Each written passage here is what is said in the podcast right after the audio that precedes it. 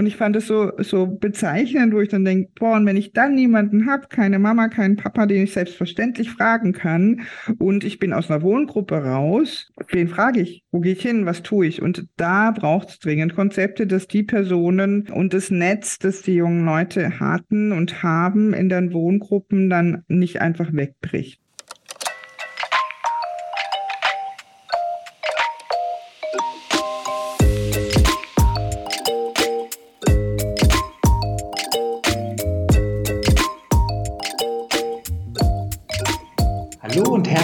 Willkommen zu einer neuen Folge unseres Podcasts Ombudschaft Baden-Württemberg. Ich bin heute im Gespräch mit Stefanie Krauter aus Freiburg. Stefanie Krauter ist Referentin für Erziehungshilfe beim Caritasverband der Erzdiözese in Freiburg und auch unter anderem bei uns im Fachbeirat der Ombudschaft Mitglied. Hallo, Frau Krauter. Hallo, Herr Jan. Freue mich, dass ich hier sein kann. Sehr gerne. Ich freue mich auch auf das Gespräch. Können Sie sich uns, also den Hörerinnen und Hörern, kurz vorstellen? Wo sind Sie in welcher Funktion tätig und wie sieht eine typische Arbeitswoche bei Ihnen aus? Mache ich total gerne. Ähm, eigentlich heiße ich Steffi Krauter, beziehungsweise offiziell Stefanie. Das ist vielleicht nochmal wichtig zu wissen. Ich höre nämlich gar nicht auf Stefanie. Das wurde immer nur verwandt, wenn ich was angestellt hatte. Das kennen bestimmt manche jungen Leute, dass dann ähm, andere oder die vollen Namen genannt werden.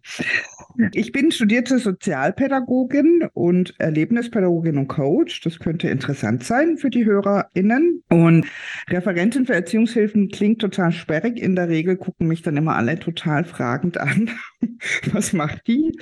Und vielleicht muss ich das zuerst mal erklären, nämlich ich berate auf der Leitungsebene äh, unsere stationären Jugendhilfeeinrichtungen in der Caritas, zum Beispiel bei Gesetzesänderungen oder wenn es eben auch um fachliche Weiterentwicklungen geht. Ich vertrete aber auch fachpolitisch, deswegen sitze ich ja auch unter anderem im Beirat Ombudschaft Jugendhilfe in Baden-Württemberg. Ja, wenn es um landesrechtliche Regelungen nämlich geht oder eben auch um Rechte junger Menschen in Baden-Württemberg. Ich denke so, mein wirklich persönlicher Antrieb ist, dass ich was für die jungen Menschen in Heimeinrichtungen in Baden-Württemberg bewegen will. Sie haben nach einer typischen Arbeitswoche gefragt, gell? Die gibt's, die gibt's wie so oft nicht wirklich. Ich habe sowohl Zeiten im Büro, aber total unregelmäßig. Das einzige regelmäßige ist montags, quasi eine Besprechung mit den Kolleginnen hier im Verband.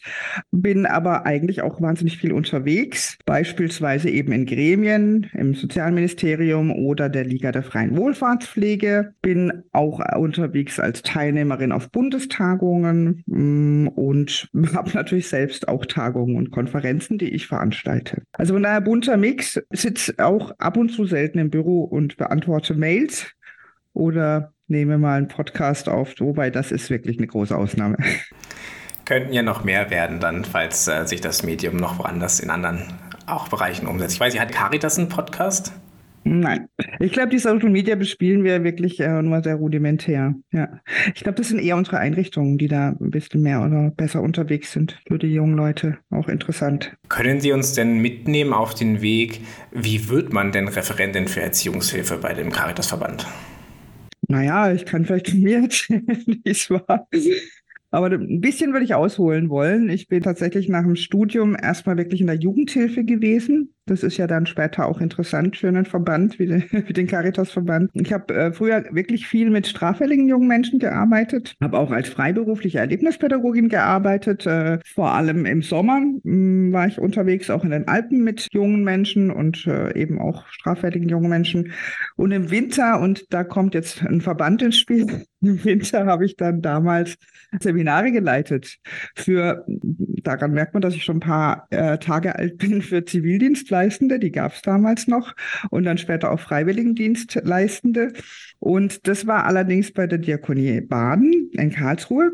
Und dort habe ich auch tatsächlich dann meine erste Festanstellung gehabt, in dem Bereich erstmal. Und dann ist der Jugendhilfereferent oder Erziehungshilfereferent in dem Verband äh, in Ruhestand gegangen und dann war die Stelle vakant. Dann dachte ich, naja, wenn, dann bin ich Jugendhilfe bzw. Erziehungshilfereferentin und habe mich beworben und die Stelle bekommen. Und 2017 bin ich dann aber quasi vom Caritasverband abgeworben worden. Und so bin ich im Caritasverband gelandet, in Freiburg, wo ich meinen Lebensmittelpunkt Treffpunkt habe.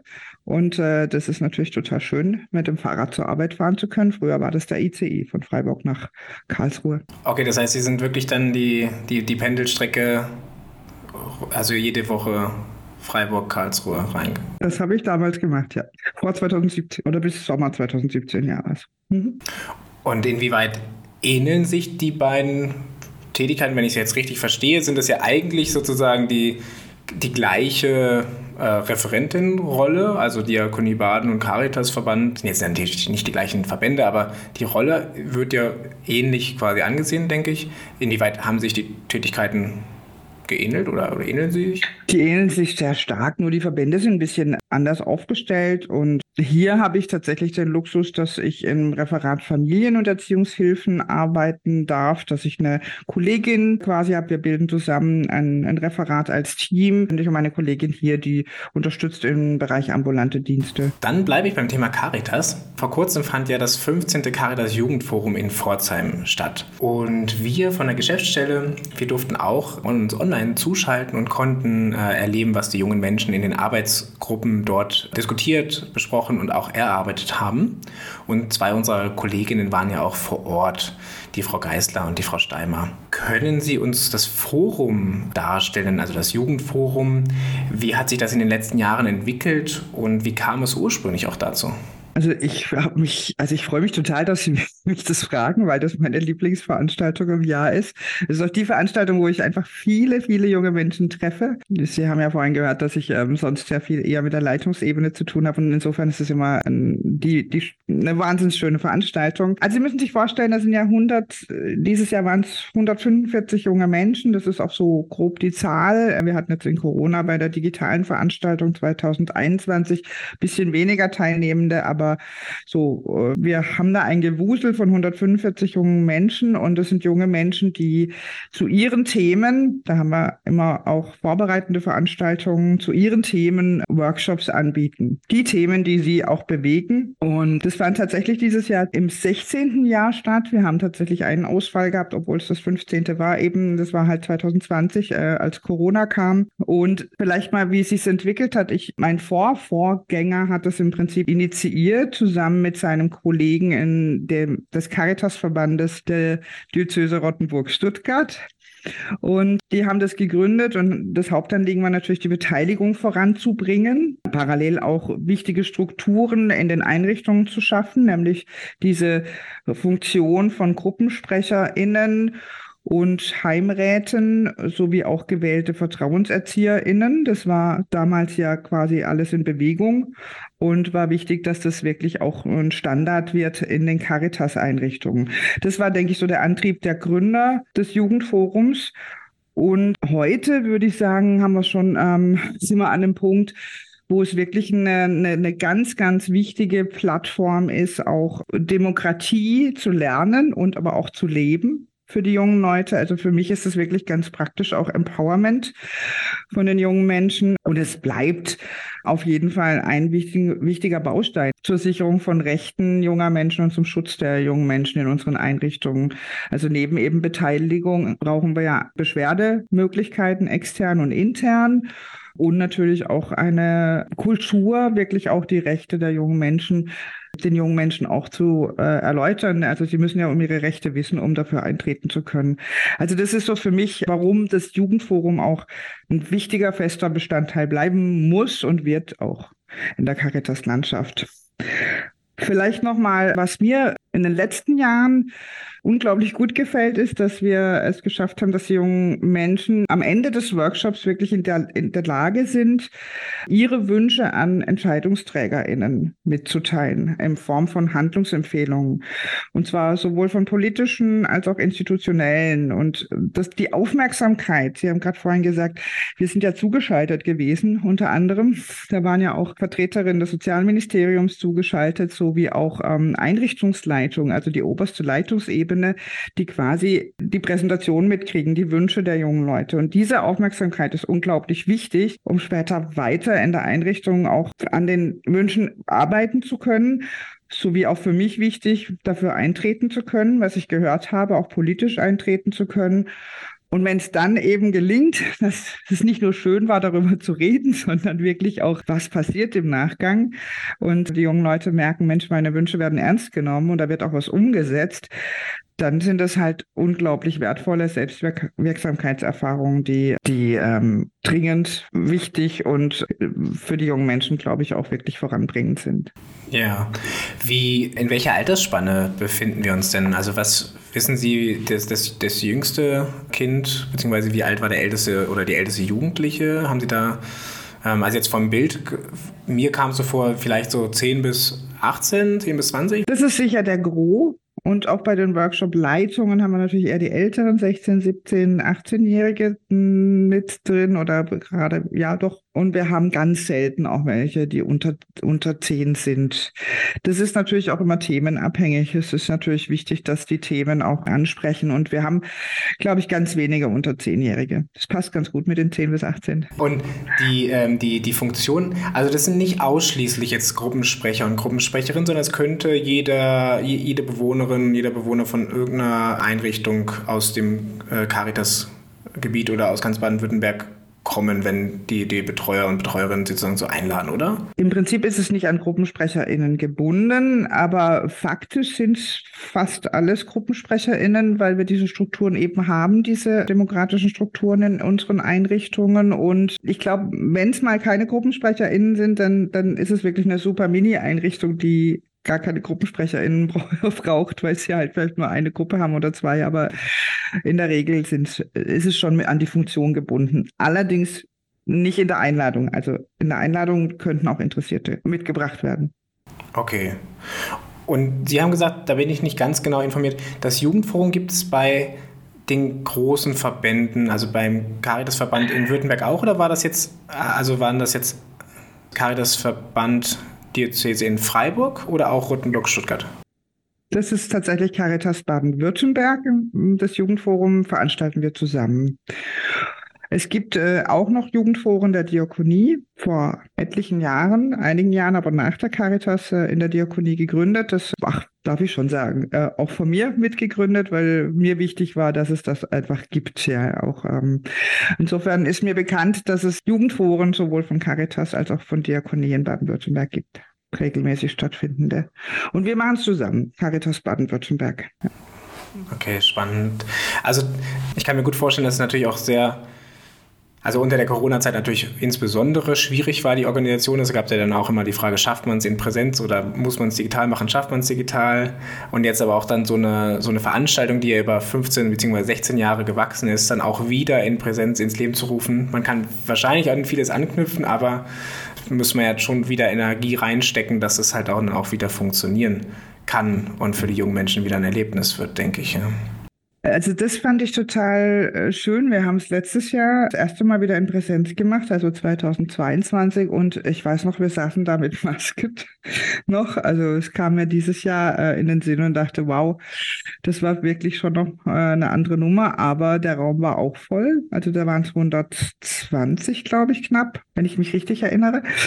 Junge Menschen. Ich glaube, wir haben einfach das Glück, dass wir dadurch, dass es so gewachsen ist, auch Kinderrechtebeauftragte in den Einrichtungen Einrichtungen haben und VertrauenserzieherInnen, die zum Teil auch schon viele Jahre dabei sind, die genau das Feuer auch mittragen können. Also dieses Feuer der Leidenschaft, da auch hinzugehen, mit anderen auszutauschen. Und ich hatte eher das Gefühl, boah, das digitale Jugendforum 2021 war echt, das war toll. Also wir haben tatsächlich so ein, so ein Fernsehstudio gehabt, in einer Einrichtung aufgebaut und haben da wirklich von quasi ausgestrahlt ähm, und moderiert, auch mit jungen Leuten, wie, wie immer. Also ich steht ja immer eine von uns ReferentInnen mit zwei jungen Menschen auf der Bühne zum, und moderiert es durch. Und das haben wir auch digital gemacht, aber da hatte ich das Gefühl, da kommt das Feuer nicht an. Also das war mühsamer, also die Ergebnisse waren trotzdem toll, aber die waren äh, auch alle äh, wirklich auch jetzt wieder sage ich mal, scharf drauf, sich zu begegnen und äh, junge Leute aus anderen Einrichtungen kennenzulernen und äh,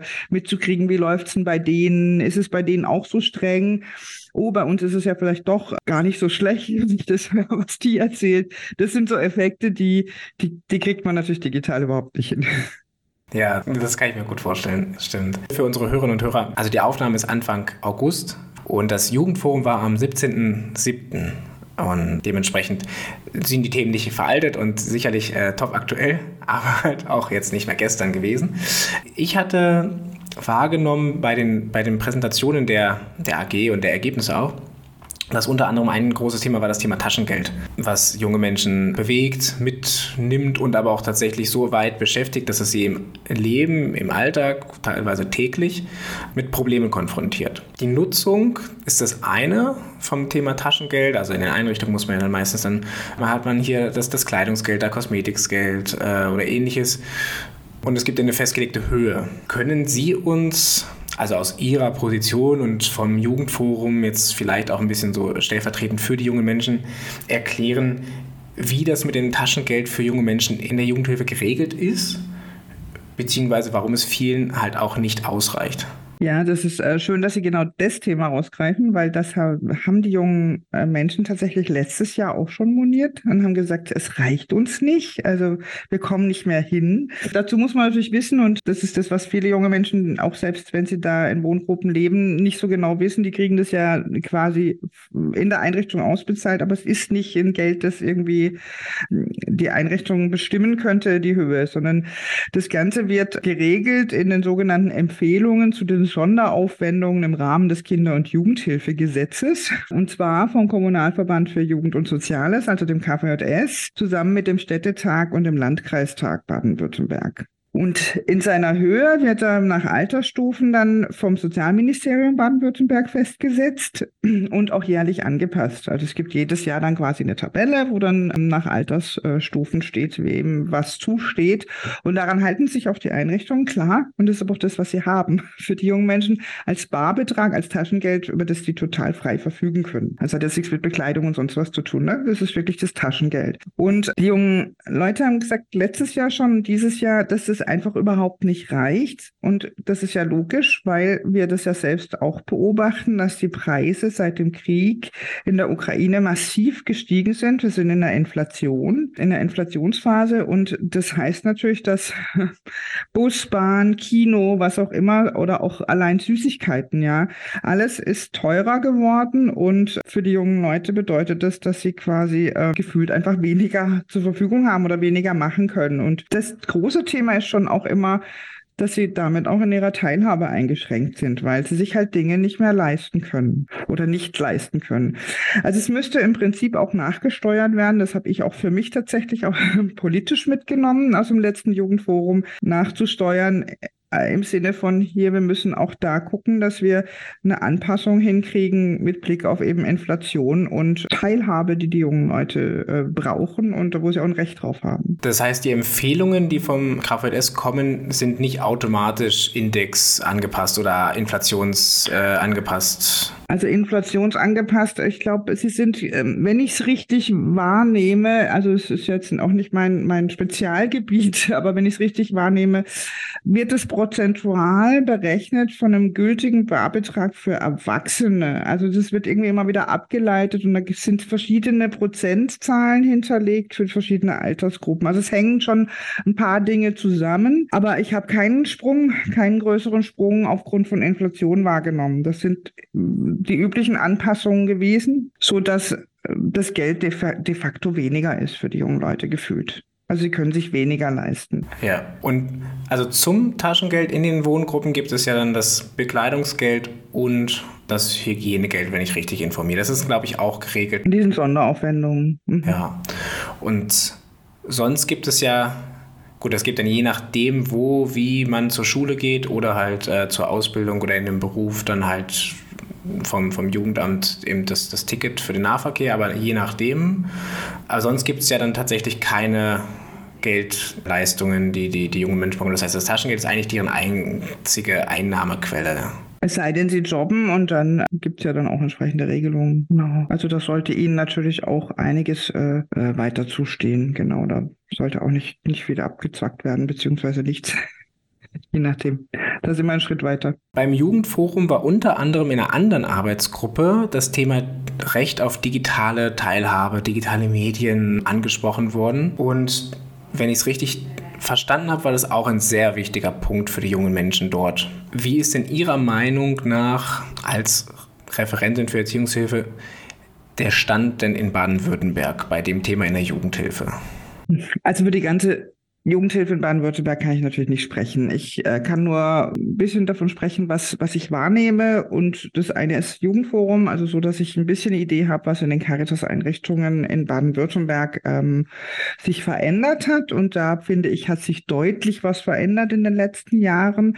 Ich glaube, der große Schub kam tatsächlich während der Corona-Pandemie. Da wurde einfach auch technisch so gut es ging nachgerüstet. Es wurden nochmal andere Zugänge, also besseres Internetzugänge für die jungen Menschen geschaffen. Natürlich auch deshalb, um zu sichern, dass sie an dem sogenannten Homeschooling dann teilnehmen können. Aber ich finde, es ist auch klarer mittlerweile und auch äh, in der Umsetzung. Ich kriege viele Einrichtungen mit, die Konzepte haben, dass äh, klar ist, dass Kinder und Jugendliche, die zu Hause leben, nicht, also nee, andersrum, dass Kinder und Jugendliche, die in Wohngruppen leben, gegenüber denen, die zu Hause leben, nicht benachteiligt werden dürfen bei dem Thema, weil wir kommen nicht drum rum und es, es ist wichtig, dass die jungen Menschen wirklich eine Medienmündigkeit erreichen und darin unterstützt werden müssen und begleitet werden müssen. Das ist klar. Also das nehme ich schon so wahr, dass das alle Einrichtungen auf dem Schirm haben und Konzepte haben, die sie umsetzen. Auch individuelle Konzepte, die ich sehr wichtig und gut finde, in Richtung nach Reife des Kindes oder des Jugendlichen orientiert auch zu begleiten. Also ich kenne Einrichtungen, die haben zum Beispiel so einen Medienführerschein und sind da auch immer mit jedem dann im Gespräch.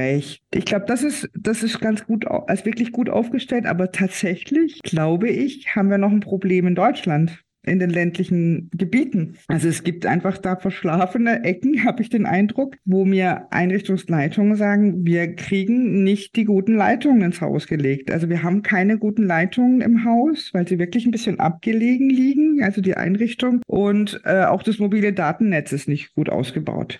Also es ist tatsächlich so, dass es da noch aus meiner Sicht Handlungsbedarf gibt. Aber das betrifft jetzt nicht nur Kinder und Jugendliche in Wohngruppen, aber insbesondere die, die auch noch im ländlichen Raum sind. Ja, das heißt, dass dort, also von Glasfaser wahrscheinlich jetzt noch nicht zu sprechen, flächendeckend, das ist ja eh ein Thema, aber kann man denn mittlerweile davon ausgehen, dass in jeder Wohngruppe WLAN ist? Ich gehe davon aus, aber ich könnte meine Hand nicht ins Feuer legen. Okay.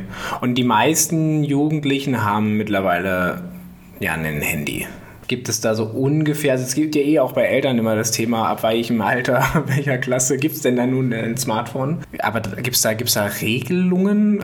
Wie, wie, gibt's, wie wird das gehandhabt? Also ich glaube tatsächlich, äh, nochmal zu der Frage zurück, ich glaube, es gibt in jeder Wohngruppe WLAN, aber die Frage ist, wie zugänglich für die jungen Leute. Und ich weiß, dass manche dann eben auch eine entsprechende Kindersicherung, Sperren drin haben. Ich weiß, dass manche Einrichtungen auch noch nach Altersgruppen verfahren Verfahren und Regelungen haben und andere wieder eben individuelle Regelungen, wie wann das Handy zugänglich ist und wie nutzbar. Ich glaube, da haben wir noch eine breite Landschaft. Wie es tatsächlich geregelt ist, im Einzelfall kann ich natürlich so nicht beantworten, aber ich bin, ich erlebe manche Einrichtungen als wirklich mutig. Hey, ähm, wie in Familien, da müssen wir gucken, dass wir es auch hinkriegen und dann regeln wir so wenig wie möglich nur zum Schutz der jungen Leute und ganz viel eben in Richtung Medienmündigkeit aufklären, sicher machen, dass eben und auch deutlich machen, wo die Gefahren sind, aber eben auch vor allem machen lassen und äh, im Gespräch sein. Und andere, die halt dann eher ähm, auch sehr vorsichtig sind und noch Kindersicherungen einbauen und sehr viel nach Altersgruppe regeln oder mit Handyzeiten. Ich glaube, wir haben da alles immer noch. Aber in Familien auch. Im Übrigen, glaube ich, haben wir auch alles. Ja, und ich glaube immer auch noch den Ruf danach, dass man irgendwie ja, ganz genau weiß niemand die Antwort, wie es am besten funktioniert, zu welchem Alter, mit welcher Phase, was genau jetzt, welche Umsetzungsmedien benötigt werden und vor allen Dingen ja auch, weil es sich hier wandelt. Also wenn man heute äh, selbst darüber sprechen würde, das iPad wäre die beste Variante in der fünften Klasse Mathematik äh, zu benutzen, könnte es in zwei Jahren wieder andersrum sein. Ne? Also das, das ist halt schwierig. Und da hat wahrscheinlich die Corona- Zeit tatsächlich aber so eine Art Zäsur, glaube ich, schon eingeleitet, sowohl im Bildungsbereich als aber auch in der Jugendhilfe. Zumindest stelle ich mir das so vor, im ähm, positiven Sinne auch. Und, aber vermehrt wird es natürlich ein zweischneidiges Schwert, ob wie weit man quasi dann eingreift Wahrscheinlich muss man Zeiten auch begrenzen, dass man eben nicht die Nacht über bis 5 Uhr morgens äh, Computer spielt, wenn man halt morgens um 7 zur Schule muss. Das sind ja dann auch alle Themen Klar. der Erziehung, die in der Familie als auch in der Wohngruppe dann stattfinden werden. Wollte ich gerade sagen, also es gab Zeiten, da musste unsere Tochter auch das Handy abends in die Küche legen. ja. Aber diese Themen sind auch, also die ich war ja jetzt nicht in der Arbeitsgruppe dabei beim Jugendforum, aber ich war mein Eindruck schon, dass die Themen auch von den jungen Menschen immer wieder kommen. Also ja. regelmäßig. Das war mal ein totaler Dauerbrenner. Ich finde, es ist tatsächlich, äh, ich glaube, wir hatten jetzt sogar ein, zwei Jahre schon, wo das nicht äh, ein Workshop-Thema war und jetzt kam es wieder. Ich war sogar eher überrascht, dass es wieder kommt. Aber klar, die Auseinandersetzung mit den Regeln auf Wohngruppen oder wie man auch zusammenlebt, ist schon immer eines der also das ist so äh, vom, vom Themenkreis ein, ein, großer. Ja, das geht von Mediennutzung und Regeln, aber auch Regeln im Respekt und Umgang miteinander. Es sind auch wieder Workshop-Themen oder das Thema Privatsphäre. Da habe ich das Gefühl, das kommt immer wieder. Das ist, das beschäftigt die auch immer wieder. Ja, wir hatten jetzt ja zwei große Schwerpunktthemen: Taschengeld und digitale Medien oder digital, Recht auf digitale Teilhabe. Gibt es denn daneben oder jetzt auch beim Jugendfunk oder auch generell, was Ihnen äh, in Ihrer Arbeit begegnet, Themen Themen, die Mitarbeitende bzw. die jungen Menschen in den Einrichtungen noch stark betreffen, beziehungsweise die an sie herangetragen werden? Unterscheiden sich vielleicht auch Themen, die Mitarbeitende und junge Menschen an, an, an den Träger bringen? Gibt es da Erfahrungswerte?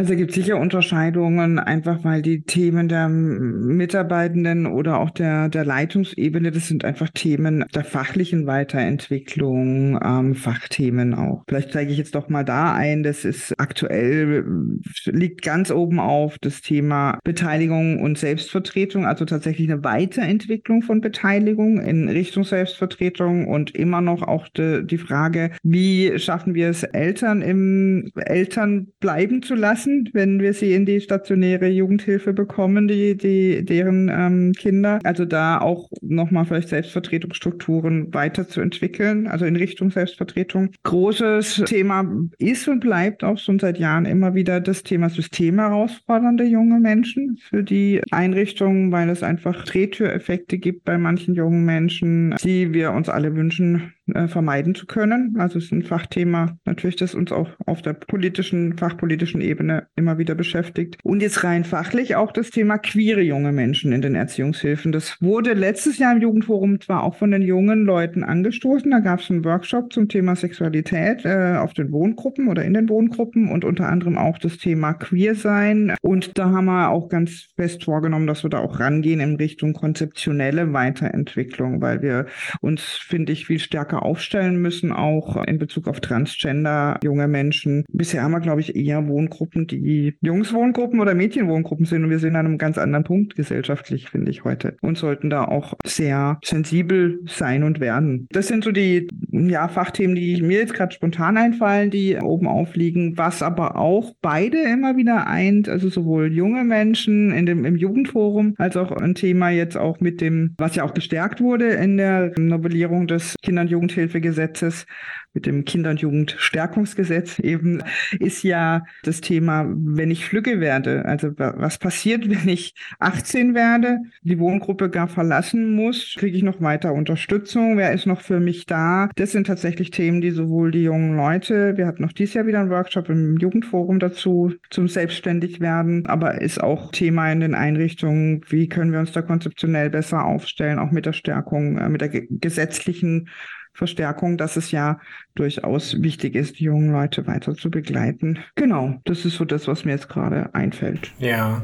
Gibt es bei der Caritas Anstrengungen, das gebündelt zu machen oder macht das jede Einrichtung dann eher selbst? Also es gibt ja wahrscheinlich dann Arbeitskreise, Fachkreise, wo man sich austauscht unter der Leitungsebene oder auch auf der Mitarbeitendenebene. Gibt es da Tendenzen, dass es eher zentral gesteuert wird oder ist es dann eher wirklich in den Einrichtungen selbst die Anbindung an die jungen Menschen, auch nachdem sie aus der äh, Jugendhilfe raus sind? Speziell was die Übergänge betrifft. Ähm, also wir haben ja grundsätzlich ein, ein, ein, sehr starkes Netzwerk in der Mitgliedschaft. Das nennt sich in den Caritas-Einrichtungen AGE, Arbeitsgemeinschaft Erzieherischer Hilfen, in denen werden die Dinge schon vernetzt und gebündelt und da gibt es auch wirklich dieses, ähm, man lernt voneinander, ja, auch Best Practice mäßig. Wir haben in Konferenzen dann zum Beispiel auch dann Einrichtungen, die genau das vorstellen, was sie jetzt gerade als Projekt entwickeln für die sogenannten Care-Leaver innen, also das ist ja der Fachbegriff für die, die eben Flügge werden und dann natürlich voneinander zu lernen und im besten Fall auch sich selbst auf den Weg zu machen und sich gegebenenfalls Unterstützung zu holen oder zu gucken, wo könnte ich vielleicht sogar auch nochmal modellprojekthaft quasi auch Unterstützung erhalten und da sind wir natürlich als Verband auch immer wieder beratend und unterstützend äh, mit dabei. Also das schreibe ich dann auch mal eine Stellungnahme, wenn ich denke, boah, das Modellprojekt möchte ich, dass es gefördert wird, dass sie sich da weiterentwickeln können. Was sind denn so aus Ihrer Sicht vom Verband oder also aus, aus der Sicht von, von auch aus den Leitungsgesprächen, was sind denn so die Kernprobleme oder die Kernthemen, was es so schwierig macht für junge Menschen aus der Jugendhilfe herauszugehen und selbstständiges Leben zu beginnen? Eigentlich, glaube ich, sind das die Themen, die ganz viele haben, auch wenn sie zu Hause sind und 18 sind und eben aber auch noch nicht rausgeschubst werden. Es sind unglaublich viele Fragen, die junge Menschen haben, wie, wie wo kriege ich denn jetzt Unterstützung her finanzieller Art? Äh, wenn ich zum Beispiel eine Ausbildung mache und so und so viel Ausbildungsgeld habe, wie kann ich denn hier überhaupt irgendwo wohnen? Also überhaupt zu, zu wissen, dass es noch sowas wie Wohngeld gibt oder dass äh, für Studierende auch BAföG-Möglichkeiten äh, sind. Also rein finanziell, glaube ich, gibt es wahnsinnig viele Fragen, wenn man 18 wird. Und also meine Tochter ist tatsächlich interessanterweise gerade 18 geworden dieses Jahr und die hat irgendwann neulich zu mir gesagt, äh, oh, ich möchte eigentlich echt wieder zurück in die Minderjährigkeit. Ich muss jetzt so viel selber entscheiden, ich muss so viel irgendwie regeln. Und ich fand es so, so bezeichnend, wo ich dann denke, boah, und wenn ich dann niemanden habe, keine Mama, keinen Papa, den ich selbstverständlich fragen kann, und ich bin aus einer Wohngruppe raus, wen frage ich? Wo gehe ich hin? Was tue ich? Und da braucht es dringend Konzepte, dass die Personen und das Netz, das die jungen Leute hatten und haben in den Wohngruppen, dann nicht einfach wegbricht. Um diese Fragen einfach auch beantwortet zu bekommen und äh, Unterstützung zu bekommen, die sie brauchen. Ja, weil ein Kernthema könnte ja sein, dass sozusagen, also die Jugendhilfe endet ja bei jungen Menschen. Früher ist sie relativ häufig ja auch vorm 21. Lebensjahr beendet worden. Und danach ist ja sozusagen der Träger oder die Einrichtung ja auch in dem Sinne nicht mehr zuständig gewesen, beziehungsweise das ist ja jetzt die Änderung, wo Sie darauf angesprochen hatten vom geht zu sagen, naja gut, da müssten wir uns als Jugendhilfe generell was überlegen, wie könnten wir schaffen, dass es halt doch machbar ist, oder? Und dann bräuchten doch die Einrichtung eigentlich auch eine finanzielle oder, oder zumindest irgendeine Sicherheit, irgendwie eine Verordnung, dass das halt funktionieren kann, dass man Ressourcen bereitstellt, um die jungen Menschen zu betreuen, stelle ich mir vor, oder? Genau, also da gibt es ja schon dann auch so Modelle oder Ideen von eben irgendwie Beratungsbudgets, dass die jungen Leute Beratungsgutscheine kriegen. Ich glaube, in irgendeinem Landkreis in Württemberg gibt es ähm, da auch ein Modell. Ich habe jetzt aber den Ort nicht auf dem Schirm. Das sind schon so Sachen in der Probung, wo ich denke, klar, und wenn dann klar ist, ich als junger Mensch löse da was ein, dann muss dafür auch Geld fließen von der Kommune. Also, weil die Fachkräfte müssen ja trotzdem bereit sein, da sein und es muss ja auch refinanziert werden. Und im Idealfall ist es natürlich ein flexibles Konzept, so dass die jungen Leute dahin gehen können, wo sie sich wohlfühlen, wo sie jemanden kennen, wo sie wissen, da kann jemand mich nochmal begleiten oder nochmal ähm, unterstützen. Ja, ich verstehe. Also das ist ja eine der größeren Veränderungen ja auch gewesen oder zumindest anzustrebenden Veränderungen. Und dann, wir hatten es vorhin noch nicht ganz im Thema, Thema Inklusion. Das ist ja auch ein großer, großer Kontext mit Kinder- und Jugendhilfe aus einer Hand. Die große Lösung äh, bis 2028. Kommen da schon viele Anfragen bei Ihnen an von den Einrichtungen oder ist das eher noch so ein Thema, wo, was noch in der Zukunft liegt, aber es kommt ja schnell dann wahrscheinlich, schneller als man denkt. Wie ist da der Stand bei der Caritas? Ja, es ist absolut Thema. Ich hatte es jetzt die ganze Zeit schon im Hinterkopf, dass ich bisher das Thema Inklusion ausgeklaut habe, das ist natürlich auch ein dickes Thema. Nein, es ist absolut präsent. Wir haben auch schon Einrichtungen, die Modellprojekte fahren oder machen und initiiert haben. Wir haben konkret auch eine Einrichtung, die eine inklusive Wohngruppe schon konzipiert hat wo tatsächlich das Problem ist, das jetzt im Entgelt abzubilden, weil das SGB 8 und das SGB 9 noch nicht wirklich zusammenpassen im, in der Rahmung, ne? in, in Sachen, wie, wie berechne ich jetzt äh, quasi so einen Platz. Also da merken wir, sind wir manchmal vielleicht sogar schneller als, als dann in der Umsetzung wirklich sein wird, weil, weil das mit den Rechtskreisen noch, die laufen noch so, also so ein bisschen parallel und treffen sich doch nicht so wirklich. Ähm, aber wir sind dran tatsächlich und wir sind sehr gespannt. Also wir im Verband selbst beobachten und nehmen auch teil an entsprechenden Gremien, sowohl natürlich beim Deutschen Caritasverband, weil es ist ja ein Bundesgesetz, das jetzt noch kommen soll. Das heißt, wir sind ja als Landesverband erstmal nicht für Bundesgesetze äh, lobbierend, sondern wir gucken dann eher, dass wir quasi äh, unterstützend unseren, unseren Bundesverband da auch mit, ja, mit briefen, mit, äh, also unser, unser Lobbying einbringen und sind sehr gespannt, ob das klappt mit dem Bundesgesetz. Also ich glaube, was sich zeigt, ist, dass es immer noch ein sehr weiter Weg ist. Also die Eingliederungshilfe und die Jugendhilfe sind einfach so zwei, sagen wir mal, gestandene, ganz andere Systeme, die zusammenzubringen ähm, an vielen Punkten viel schwieriger ist, als, glaube ich, wir uns an dem einen oder anderen Punkt vorstellen konnten. Also ich stelle dann an, an manchen Themen fest, boah, das ist schwierig. Und manchmal kann ich es gar nicht beurteilen, weil ich nicht weiß, wie es in der Eingliederungshilfe ist, weil ich kenne natürlich das System Jugendhilfe. Aber wir haben äh, Einrichtungen mit inklusiven Wohngruppen am Start. Wir haben Einrichtungen, die eher so dieses Thema begleitete Elternschaft auch so für sich ähm, mal in den Blick genommen haben, das auch umzusetzen. Also es ist spannend, ist total spannend, was da auf dem Weg ist. Genau, das SGB 8 soll ja nochmal inklusiv ausgestaltet äh, werden und da soll es noch ein, ein, ein quasi nochmal eine Bundesgesetzgebung dazu geben. Es ist ja jetzt schon angelegt, aber es ist noch nicht äh, finalisiert, sage ich jetzt mal. Wissen Sie, was genau dafür noch notwendig ist, also aus Gesetzgebungsperspektive? Einfach dann nochmal eine Bundesratssache oder?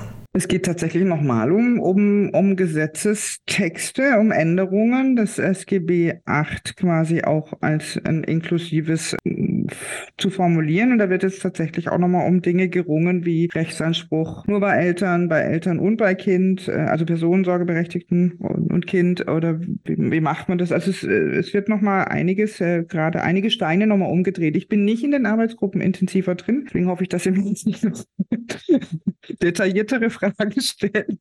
Aber ich weiß, dass, dass da wirklich gerade nochmal richtig großer Diskurs nochmal läuft. Ich dachte mir, ich frage, weil wir hatten es einfach nicht umrissen. Und, aber ich glaube, es ist schon ja ein wichtiges Thema, gerade für meine nächste Frage, die ich mir vorbereitet hatte, zu fragen, was, was gibt es aktuell für Forderungen aus, von, von Jugendhilfeträgern, um quasi Jugendhilfe besser zu machen für die jungen Menschen? Beziehungsweise was sind vielleicht, also wir hatten es vorhin beim Taschengeld und Sie haben gesagt, vom äh, Ministerium äh, waren Vertreterinnen da und einfach, dass es halt wichtig ist, dass junge Menschen sich vertreten können, ihre Forderungen gegenüber der Politik, der Fachpolitik, wie auch immer, anzubringen und auch bestenfalls natürlich durchsetzen zu können.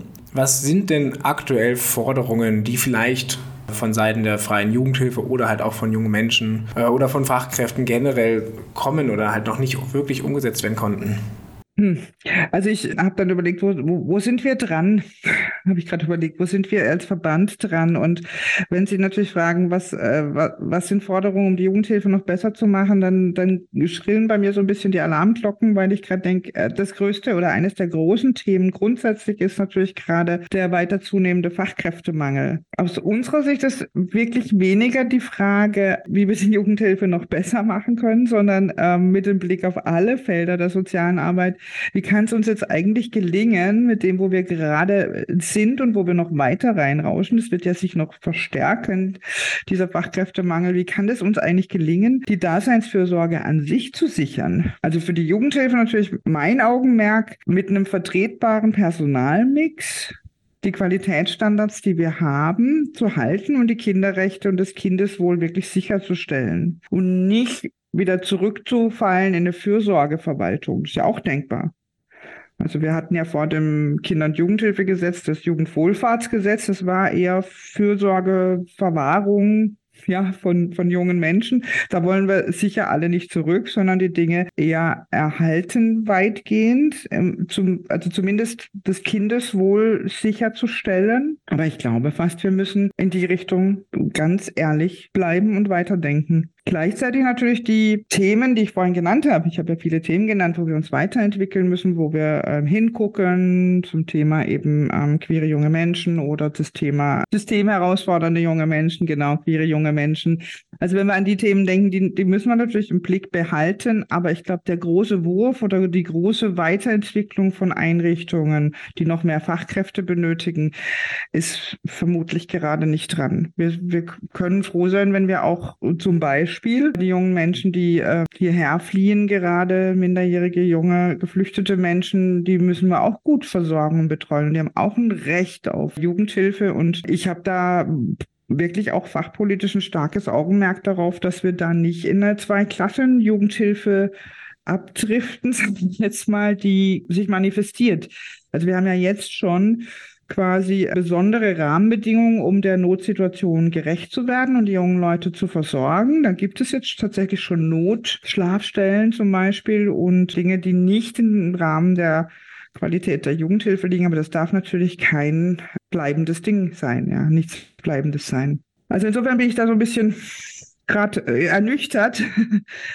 Und es, was natürlich uns auch umtreibt, neben ja, gerade im Zuge auch von, von dem, was uns erwartet, äh, mit Fachkräftemangel, beziehungsweise was schon da ist und wir natürlich auch eine Situation haben, wo wir viele junge Menschen versorgen müssen, die geflüchtet sind äh, nach äh, Deutschland. Ja, wir, im Moment haben wir ja gerade wieder einen Anstieg an einreisenden jungen Menschen seit dem Sommer letzten Jahres. Ähm, und da sind wir schon in eine Notversorgungssituation gekommen in Baden-Württemberg. Das heißt, ähm, es ist nicht möglich gewesen, mit den vorhandenen Fachkräften oder Kräften und vor allem auch vorhandenen Örtlichkeiten, Räumen, äh, wie auch immer, ähm, die jungen Menschen im Rahmen der Jugendhilfestandards unterzubringen. Das heißt, wir haben im Moment Rahmenbedingungen, gesonderte Rahmenbedingungen für junge geflüchtete Menschen, also minderjährige junge geflüchtete Menschen und die wiederum sind zeitlich befristet gesetzt, aber das müssen wir aus meiner Sicht sehr stark im Blick behalten, dass wir da auch nicht in eine manifestierte Zweiklassen-Jugendhilfe abdriften. Also das äh,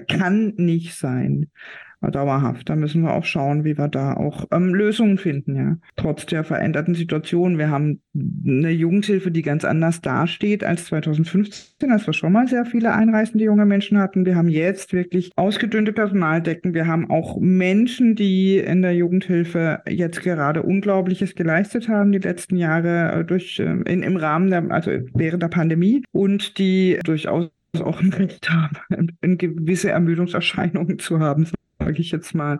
Und das heißt aber, wir sind an einem anderen Punkt und es wird ähm, schwierig. Vielleicht mal so. Vielleicht noch, Sie haben vorhin noch gefragt, was sind so die Forderungen von Verbänden? Wir haben noch eine sehr elementare Forderung, die mir wichtig ist, auch zu nennen, weil das einfach sehr stark mit dem zu tun hat, in was für Zeiten wir uns befinden. Wir sind äh, spürbar, wenn ich jetzt auch rausgucke auf die, auf die, auf das Sommerwetter.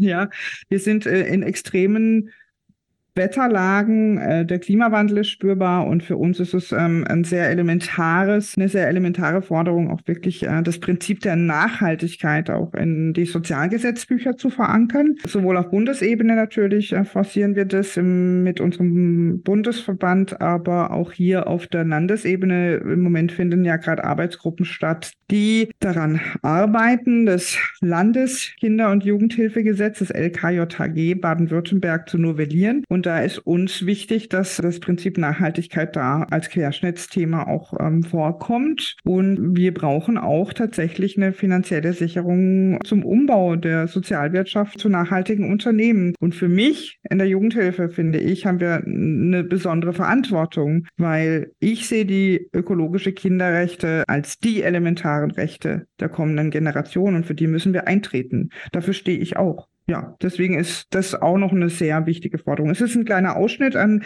dem, wo wir dran sind, aber das sind mir jetzt gerade aktuell die wichtigsten Themen. Ja, gut, wenn es dann ja eine Querschnittsthematik wird oder würde für das Landesausführungsgesetz, ist es ja auch doch eine sehr elementare in der Gesetzgebung.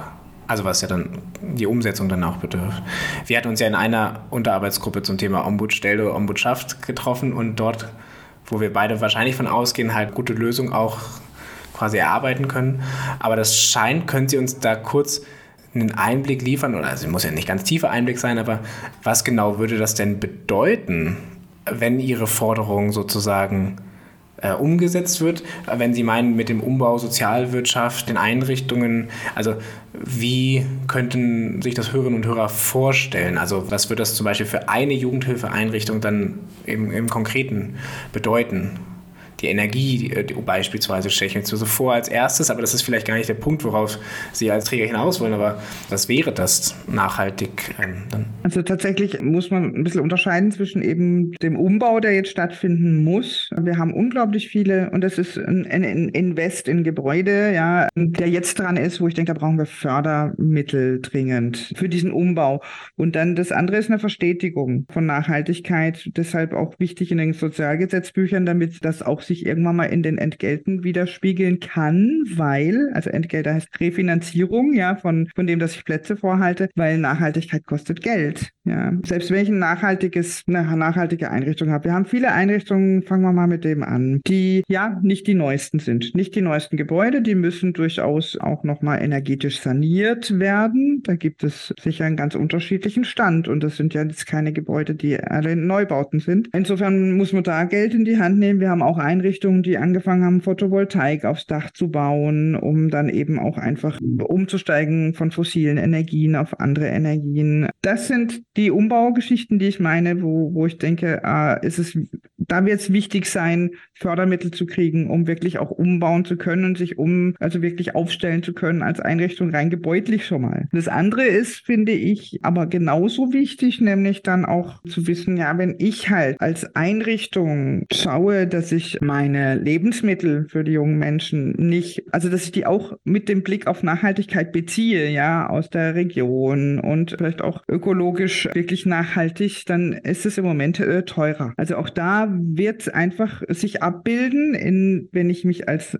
Einrichtung nachhaltig grundsätzlich aufstelle, dass ich mehr Geld brauche, auch im Alltag in der Versorgung der jungen Menschen. Und das ist nur ein Beispiel dann muss ich auch in irgendeiner Form auch das refinanziert bekommen. Und insofern wäre uns natürlich schon wichtig und daran gelegen, neben dem Thema Wirtschaftlichkeit, das ja in den Sozialgesetzbüchern steht, als Grundprinzip auch das Grundprinzip Nachhaltigkeit stehen zu haben. Dann hätten wir da auch eine Handhabe zu sagen, okay, das heißt aber und bedeutet aber auch ganz konkret, kann man das dann ja auch in Zahlen umrechnen. Verstehe. Das heißt, es ist gesammeltes Interesse sozusagen von den jungen Menschen, die aktuell in Einrichtungen sind. Das wird ja wahrscheinlich auch an die Einrichtung oder auch wahrscheinlich beim Jugendforum ja, herangetragen worden sein. Also wir würden gerne ähm, jetzt vom, vom kleinsten, auf der kleinsten Ebene auch unser Abendessen, unser Mittagessen, wie auch immer halt, vielleicht mal auch mit einem Bioprodukt oder mit einem vor Ort hergestellten Produkt äh, gestalten. Und das lässt sich halt sozusagen auf der großen Thematik dann aber auch nicht immer komplett so dann halt gegen finanzielle darstellen. Schön, dass Sie sagen, das ist tatsächlich auch ein Workshop, der nicht das erste Mal stattgefunden hat. Die jungen Leute haben die letzten, also ich glaube seit 2021 haben wir einen Workshop zum Thema Klima, Erde, Nachhaltigkeit mit den konkreten Forderungen, ja. Plastikmüll vermeiden, Energie sparen und entsprechend gut Lebensmittel einzukaufen. Und das kostet aber auch Geld. Ja,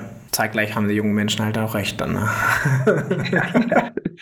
recht haben sie. Und sie haben auch ein Recht auf eine Zukunft. Ja. Okay, das würde mich zu meiner Überleitung hinführen wenn ich es jetzt mal zusammenfassen könnte, dann ist das Thema Fachkräftemangel halt aktuell ziemlich weit oben auf der Agenda und halt auch schon so, dass es halt heißt, die Qualität, die bisher erreicht wurde, halt auch zu halten, beziehungsweise sorgen, in Anführungszeichen, was halt dann die Zukunft dann auch bringt und verschiedene Aufgaben, die zu bewältigen gilt. Sie sind ja im großen Verband tätig und als großer Player in der Jugendhilfe in Baden-Württemberg sind Sie dann mit der Liga für freie Wohlfahrtspflege. Sie hatten ja ganz eingangs auch ähm, beschrieben. Wie genau könnten sich denn Hörerinnen und Hörer die Kooperation zwischen den Jugendhilfeverbänden oder den Jugendhilfeträgern vorstellen? Ähm, vielleicht auch, Sie haben es jetzt gesagt, das Jugendforum wird von beiden Caritas-Verbänden organisiert. Wie genau läuft Organisation, Kooperation, Zusammenarbeit, Vereinbarungen zwischen beispielsweise zwei Caritas-Verbänden, aber auch mit Verbänden der, der Diakonie oder auch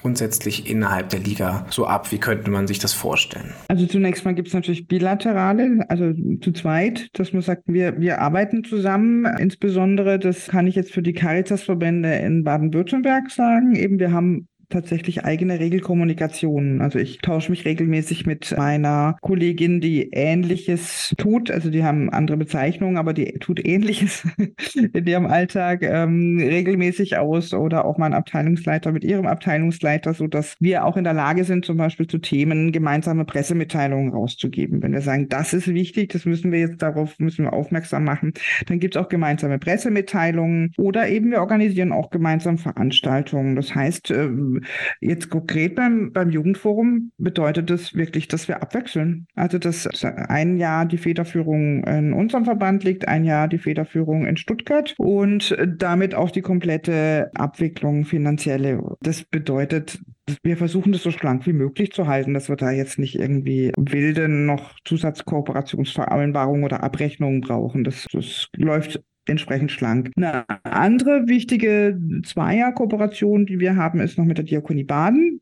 Und das hat einfach damit zu tun, dass wir ähm, ein ähnliches Gebiet haben und eine, eine Jugendhilfelandschaft, die im, im, gleichen Gebiet. Und wir haben in Vergangenheit einfach auch schon zusammen, was haben wir denn gemacht? Wir haben mal zusammen Fortbildungen angeboten oder Fachtage. Wir haben aber auch geschaut, dass wir gut im Gespräch bleiben in Sachen Qualitätsstandards. Also vor Jahren habe ich noch, ähm, als ich noch bei der Diakonie war, das war 2017, kurz bevor ich kam in die Caritas, ähm, haben wir zusammen mal zum Beispiel äh, eine Broschüre rausgegeben zu Qualitätsstandards ähm, in der Jugendhilfe mit freiheitsentziehenden Maßnahmen. Also dass wir tatsächlich sagen, wir, wir versuchen uns darauf zu verständigen, was macht uns hier auch aus in unserem Gebiet. Ja, also das sind so Dinge, die aber dann entstehen in der Kooperation, zweier Kooperation. Aber was Sie ja angesprochen haben, ist ja, finde ich, fachpolitisch auch sehr wichtig, nämlich als freie Träger der Jugendhilfe auch ein Gewicht zu kriegen und fachpolitisch auch den Mund aufzumachen. Das ist dann nochmal, hat ein anderes Gewicht auch als eine Pressemitteilung quasi der Caritas Baden-Württemberg, nämlich die der Liga der freien Wohlfahrtspflege in Baden-Württemberg. Da gehören ja neben den Caritas-Verbänden Rottenburg, Stuttgart und Freiburg auch die Diakonie Baden und die und Diakonie Württemberg, der Paritätische Wohlfahrtsverband, die Arbeiterwohlfahrt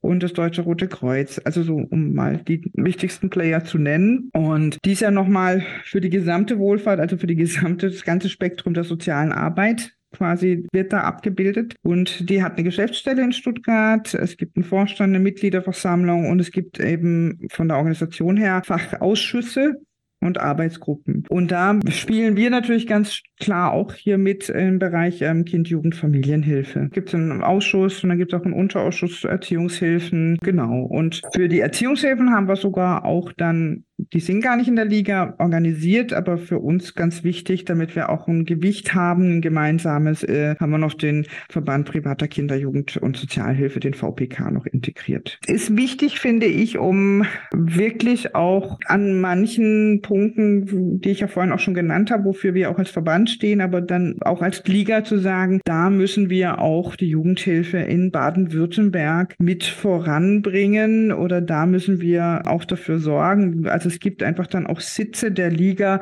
in verschiedenen Gremien, zum Beispiel eben in der Steuerungsgruppe für unbegleitete minderjährige Flüchtlinge oder es gab jetzt neulich auch eine Arbeitsgruppe des Ministeriums für das Thema Clearing, dass man das Clearing-Verfahren für die jungen Geflüchteten, ich sage jetzt mal, besser macht, ja, und Doppelungen vermeidet, zum Beispiel doppelte erkennungsdienstliche Behandlungen, Doppelungen oder eine Fahrt nochmal da und dahin, um nochmal abzuklären, ist der Mensch minderjährig oder nicht. Das sind so diese Dinge, wo wir dann auch in Arbeitsgruppen eben auch wirken. Und da verständigen wir uns auch als Liga. Und ich finde, das ist auch einfach wichtig, um auf die verschiedenen Schultern zu verteilen. Also ich sitze in, in anderen Arbeitsgruppen als andere Kolleginnen und trotzdem bringen wir die Dinge immer wieder dann in den Liga-Gremien zusammen. Zum Beispiel eben auch bei der Novellierung dieses LKJHGs, wo ich dann bei Ombudschaft sitze und andere sitzen dann in der Arbeitsgruppe Kinderschutz zum Beispiel. Ja, das heißt, die Liga vertritt mit Ausnahme vom VPK, wobei das ist jetzt teilintegriert, also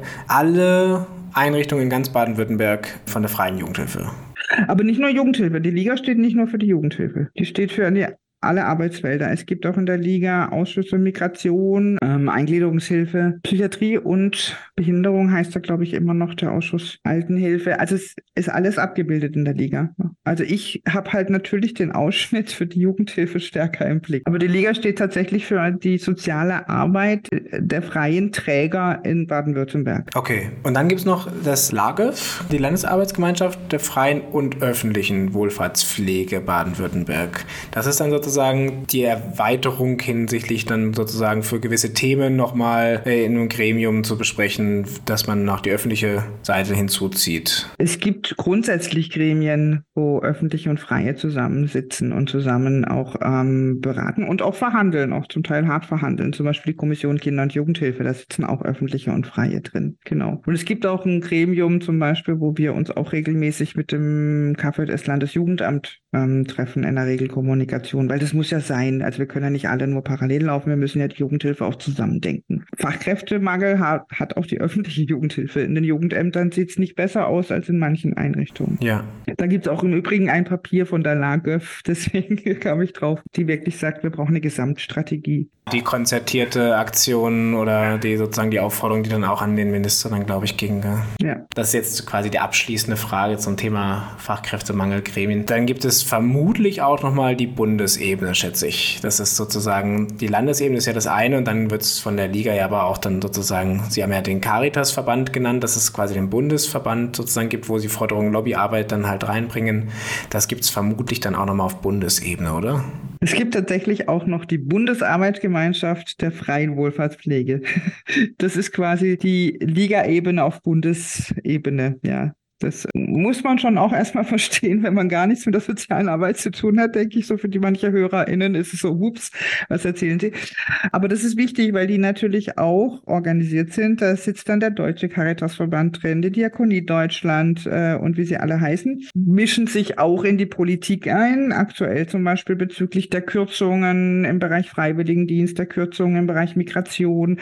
Also im Moment sind ja Großkürzungen auch angekündigt, die dann auch entsprechend natürlich ähm, von der, dieser Bundesarbeitsgemeinschaft Freie Wohlfahrtspflege dargestellt werden, was das denn auch bedeutet für, für, für die soziale Arbeit. Also weil PolitikerInnen müssen manchmal erklärt bekommen, was das, was sie denken zu entscheiden oder was sie entscheiden, was das für Folgen hat für Gesellschaft und ähm, Daseinsfürsorge zum Beispiel. Das ist das, was wir dann tun, wir auf Landesebene hier und die Kolleginnen auf Bundesebene dort. Und ich glaube, es geht oft einfach darum zu erklären, was das eigentlich bedeutet. Also ich äh, verstehe meine Stelle, meine, meine Arbeit auch als, als manchmal Übersetzung zwischen, zwischen Praxis und Politik.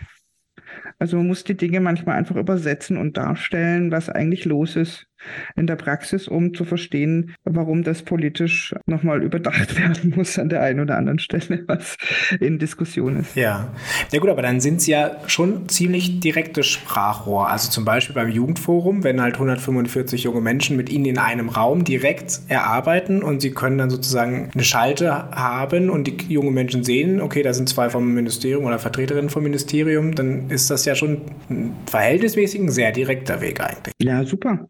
Ich freue mich über diesen direkten Weg und auch das muss man sagen, ist bei uns nochmal befeuert worden durch Corona. Ich weiß, dass, ähm, also ich hatte schon zwei Kolleginnen aus dem Sozialministerium 2019 in dem Präsenzjugendforum. Das war schon ein Novum. Das war einfach toll, dass, dass wir da übrigens zum Thema Ombudschaft haben wir uns damals äh, mit Jugendlichen zusammengesetzt. Aber dass wir jetzt auch die Möglichkeit haben, ja, äh, weil die Leute natürlich nicht immer irgendwo hinfahren können, ähm, dazu zu schalten. Das ist ja auch ein bisschen Corona geschuldet. Ich meine, ähm, das finde ich aber echt eine richtig tolle Errungenschaft, weil ich glaube, Beteiligung, also für die Beteiligung ist es echt eine Chance, dass wir auch eben Videoformate haben. Ja, und also Baden-Württemberg als Flächenland grundsätzlich ja auch und wir vom, vom Ombudsystem würden ja ohne solche Wege gar nicht flächendeckend überall uns präsentieren können. Und es ist ja auch so die Realität der jungen Menschen. Also das hilft ja nichts auch dann daran vorbei zu denken. Okay, dann würde ich zu meiner letzten Frage kommen. Die geht ein bisschen in eine andere Richtung. Ich habe ein bisschen recherchiert im Voraus und äh, bin darauf geschossen, Sie haben eine eigene Website und Sie sind neben Ihrem Job als Referentin beim Caritas-Verband. Wir haben es vorhin ja auch angesprochen, dass Sie sozusagen so in die Jugendhilfe reingestartet sind mit erlebnispädagogischen Workshops und im Sommer und systemisches Coaching für Führungskräfte bieten Sie auch an. Meine Frage wäre, inwieweit Ihnen diese Tätigkeit im Rahmen der Jugendhilfe hilft oder geholfen hat, über den Tellerrand möglicherweise hinauszuschauen oder andere Erkenntnisse zu ziehen und inwieweit Sie das vielleicht dann auch in Ihre Arbeit mit einbringen. Ich, erstmal finde ich es natürlich total schön, dass Sie meine Website gefunden haben. Ich, ich glaube, es ist tatsächlich äh, nicht trennbar. Also wenn, wenn Sie eine systemisch lösungsorientierte Weiterbildung gemacht haben, dann hat das was mit Ihrer Haltung und mit Ihrer Denke zu tun. Und es hat auch immer ganz viel damit zu tun, Dinge aus verschiedenen Blickwinkeln zu betrachten, neue Sichtweisen zu gewinnen und im Prinzip den Tellerrand auch zu verlassen. Äh, und das ähm, mache ich tatsächlich wahrscheinlich sogar auch privat. wenn ich meine Tochter quasi berate, dann stelle ich auch systemische Fragen hier und da, um sie quasi dazu zu bewegen, zu ihrer eigenen Lösung zu kommen. Und das, deswegen lässt sich es gar nicht trennen, glaube ich. Also so. Aber es hilft auch. Also ich bin schon überzeugt davon, dass es gut ist, nicht immer nur in einer Kultur, auch nicht immer nur in einer Unternehmenskultur unterwegs zu sein, sondern tatsächlich auch immer wieder ähm, neu und anders andere Dinge zu machen und auch damit auch neu und anders auf Dinge zu schauen. Ich nutze es natürlich, auch wenn ich hier berate, meine Mitglieder. Ich nutze mein, mein, meine Kompetenzen einfach auch, weil manche Einrichtungen ja auch in Change-Prozessen stecken. Also nicht nur Führungskräfte, die man coachen kann freiberuflich, sondern auch hier gibt es ja Veränderungsprozesse. Und ich muss einfach sagen, Menschen zu begleiten bei solchen Veränderungsprozessen ist einfach eine Leidenschaft. Und ich finde es immer wieder schön, Menschen zu sehen, die über sich hinauswachsen. Das ist manchmal nicht mal mein Coaching oder systemisch lösungsorientiert. Es ist einfach schon, schon für mich. Aber vielleicht hat das was mit Haltung auch zu tun. Unglaublich beflügelnd, wenn ich sehe zum Beispiel, wie auch beim Jugendforum die jungen Menschen, die neben mir auf der Bühne stehen, eigentlich über sich selbst hinauswachsen und einem Strahlen da rausgehen. Also von daher unterscheide ich da auch nicht unbedingt zwischen Führungskraft und junge Menschen, sondern es ist einfach grundsätzlich schön, die ähm, in, ihren, in ihrem Wachsen, im Verändern einfach zu begleiten. Ja, und von daher, ich glaube, trennen kann man es nicht. Es fließt alles irgendwie ineinander über und ein. Und ich stehe natürlich als Referentin auch als Person Steffi Krauter sowohl in meinen Einrichtungen als auch ja, äh, vor Führungskräften, die irgendwas beratend von mir möchten. Ja, und für Erlebnispädagogik mit Freiburg haben Sie jetzt auch nicht den schlechtesten Standort dann quasi sich ausgesicht mit den Alpen und all dem vor Ort, oder? Äh, das ist wohl wahr, wobei da habe ich tatsächlich, da habe ich tatsächlich auch äh, ein bisschen meine Aktivitäten zurückgefahren. Dem Muttersein und Älterwerden geschuldet mache ich da relativ wenig. Also ich bin äh, mit dem Standbein tatsächlich mehr, mehr die Coach und Beraterin mittlerweile, was auch in Ordnung ist, darf man auch mal sagen. Ich möchte, glaube ich, auch den jungen Menschen oder auch straffälligen jungen Menschen nicht mehr zumuten, mit mir über die Alpen zu laufen.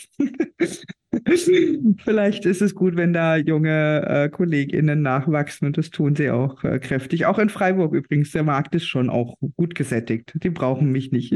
Okay, ja. Ja, aber spannende Felder und wirklich aber dann haben sie ja eine Position, wo viele, oder wo der Tellerrand manchmal sehr weit ist und sehr groß und aber trotzdem darüber hinaus lohnt es sich immer den Blick zu weiten. Ne? Okay, ja. dann ähm, Frau Krauter, ich bedanke mich ganz, ganz herzlich für unser tolles Gespräch. Ich danke auch. Also es hat mir echt Spaß gemacht und ich könnte noch, glaube ich, eine, eine ganze Menge mehr erzählen, aber lassen wir es mal gut sein. wir sehen uns ja wieder. Wir sehen uns wieder, ja, und äh, ich habe auch eine ganze Menge mehr an Fragen. Äh, ich nehme fast wahrscheinlich mehr Fragen dann auch mit weiter raus, äh, die, ich, die ich noch gerne stellen würde, weil das ja so wirklich viele Facetten sind, die in Ihrem Job aufkommen kommen und aber auch wichtig sind für junge Menschen ja zu beleuchten. Ähm, wahrscheinlich hätten wir zu jeder Arbeitsgruppe des Jugendforums eine Podcast-Folge machen können zu dem Thema, was junge Menschen betrifft. Aber wir können uns ja auch wieder ein zweites Mal verabreden und ich kann ja meine Fragen mal sammeln und mitnehmen. Sehr, sehr gerne. Okay, dann äh, vielen Dank und bis zum nächsten Mal.